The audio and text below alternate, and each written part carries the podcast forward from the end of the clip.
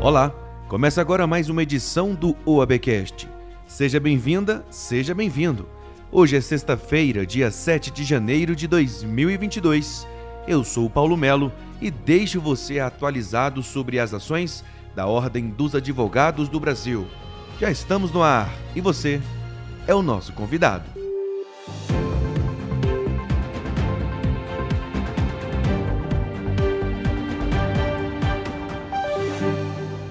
No programa de hoje, nós vamos falar sobre as novidades voltadas às prerrogativas da advocacia e a criação de um grupo de trabalho para dar novo parecer sobre o Código de Processo Penal no Congresso Nacional.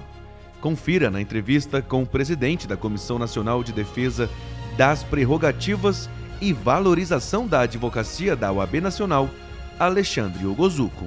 Presidente, antemão, por que, que ainda ao desrespeito com as prerrogativas dos advogados e das advogadas de todo o país?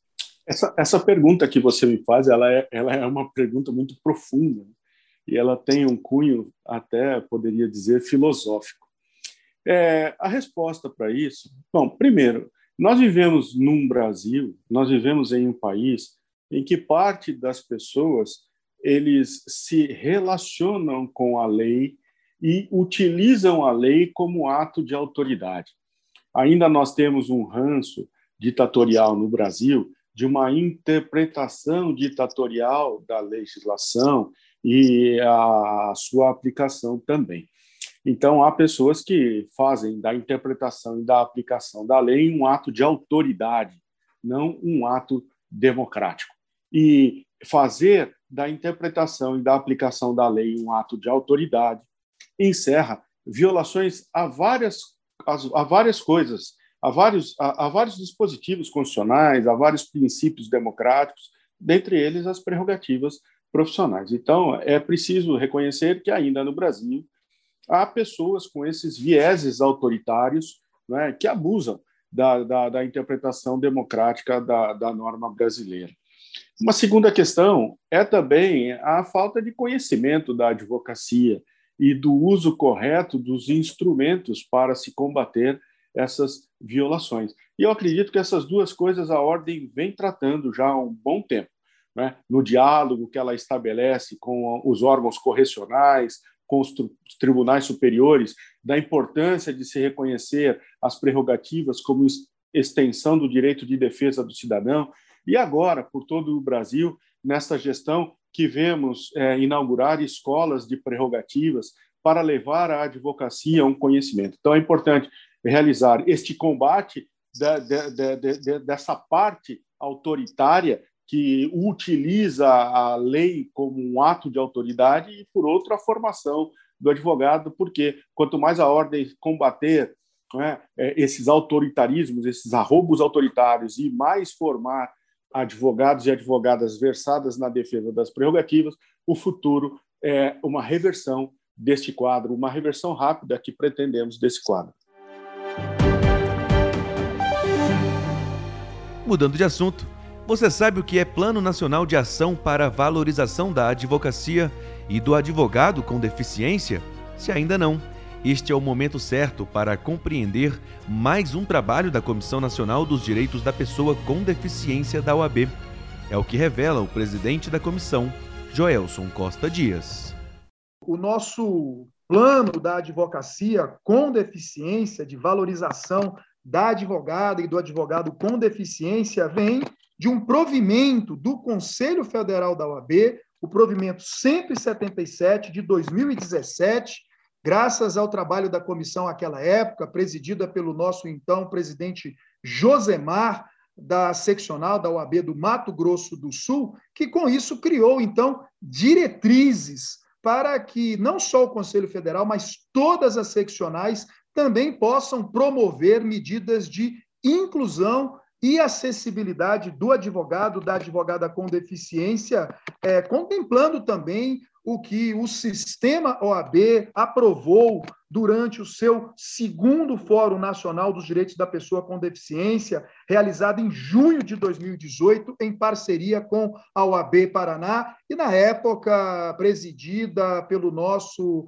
hoje tesoureiro Noronha e a comissão, estando à frente da Comissão dos Direitos da Pessoa com Deficiência, a nossa querida presidente Berenice, que hoje também integra a nossa comissão nacional. Estamos falando de um projeto voltado ao Brasil inteiro, sem exceção, né, doutor? Já que o assunto deve ser de responsabilidade de toda a advocacia.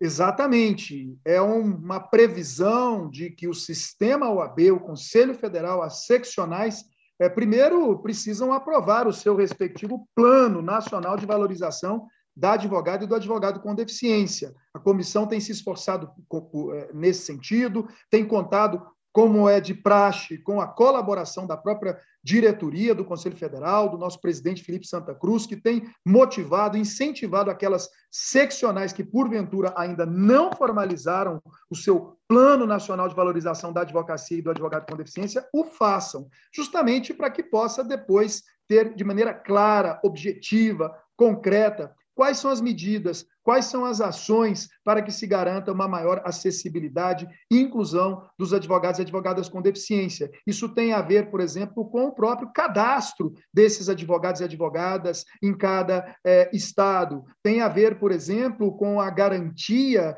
dos recursos de acessibilidade, das salas é, da OAB com toda a acessibilidade, a participação é, desses advogados e advogadas nas comissões, por exemplo, de inclusão, de acessibilidade que o próprio Poder Judiciário tem uh, em cada uh, tribunal, tem a ver também com critérios para uma anuidade diferenciada para esses advogados e advogadas com deficiência, a capacitação desses advogados e advogadas com deficiência, tanto pela Escola Nacional de Advocacia, como pelas escolas eh, nas seccionais, e, finalmente, também medidas voltadas ao próprio emprego do advogado e da advogada com deficiência. Ou seja, são várias ações, várias diretrizes, e justamente por isso a importância desse plano de valorização do advogado e da advogada com deficiência.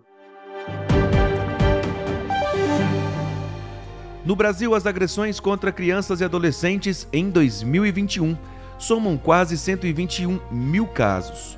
O número é preocupante, principalmente quando comparado ao ano de 2020, onde mais de 150 mil denúncias foram registradas.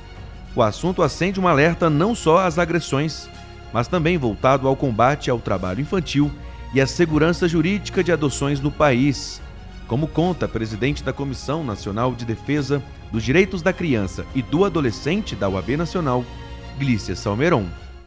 Nós não podemos entrar neste assunto sem antes ressaltar a defesa dos direitos da criança e do adolescente, seja em qual lugar ela estiver. E a comissão tem realizado ações no tocante a este assunto, né? Sim, é, a comissão tem realizado eventos é, desde que é, ficamos é, em, em, dias e meses, né, é, fazendo o trabalho virtual com a pandemia.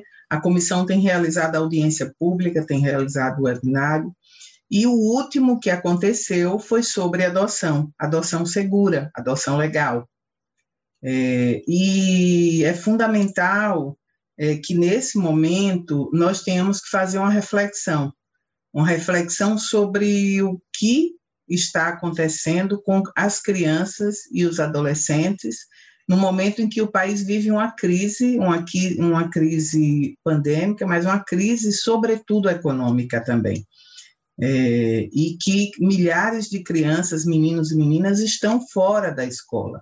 E aí nós estamos falando de todas as crianças, como prevê o Estatuto. O Estatuto da Criança prevê que todas as crianças né, devem é, ter é, os seus direitos assegurados né, e as garantias, inclusive, de não sofrer qualquer tipo de risco ou dano. Eu gostaria de enfatizar, Paulo, é, a importância de se ter dados estatísticos.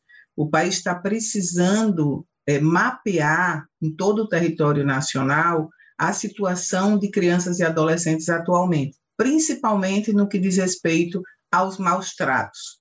É, crianças que estão sendo vítimas de violência intrafamiliar, inclusive vindo a óbito, é, ocorrendo homicídio, né? Homicídio seja, né, por responsabilidade da família e também por responsabilidade do Estado. Então, responsabilizar é, não é somente o que precisamos fazer. Precisamos sim trabalhar com a prevenção, é, e a prevenção é fundamental nesses casos de violência intrafamiliar, de maus tratos. Precisamos entender que a escola é um dos lugares mais importantes para a formação cidadã da criança, e a escola também protege, Portanto, a escola é um dos lugares onde se pode identificar todos os tipos de violência, de violência, inclusive violência que a criança sofre na família, não é? Outro assunto a ser discutido aqui trata da quinta Conferência de Direito Ambiental realizada no ano passado e toda a discussão acerca deste assunto. A programação do evento tratou de assuntos atuais importantes não só sob a ótica dos desafios e responsabilidades da advocacia ambiental, mas também na preservação, sustentabilidade e soberania dos biomas brasileiros. O evento discutiu os desafios e responsabilidades na advocacia ambiental, na preservação, sustentabilidade e soberania dos biomas brasileiros. A gente consegue, mesmo que de forma breve, compreender a importância do que foi este evento virtual para a advocacia e principalmente para o nosso país? Olha, Paulo, é, o tema, é, a princípio, ele foi pensado de modo a englobar a participação de todo o Brasil. Nosso país é muito vasto, ah, os nossos biomas são únicos, ah, necessitam de proteção, e o evento foi pensado nesse formato justamente para possibilitar a participação de todos e para prender a atenção do nosso público-alvo, porque uh, esse público sabia que em algum momento seria tratado algo que faz uh, que está muito presente na vida dele, né? Como a Mata Atlântica, a Amazônia, a Caatinga, enfim, todos os biomas.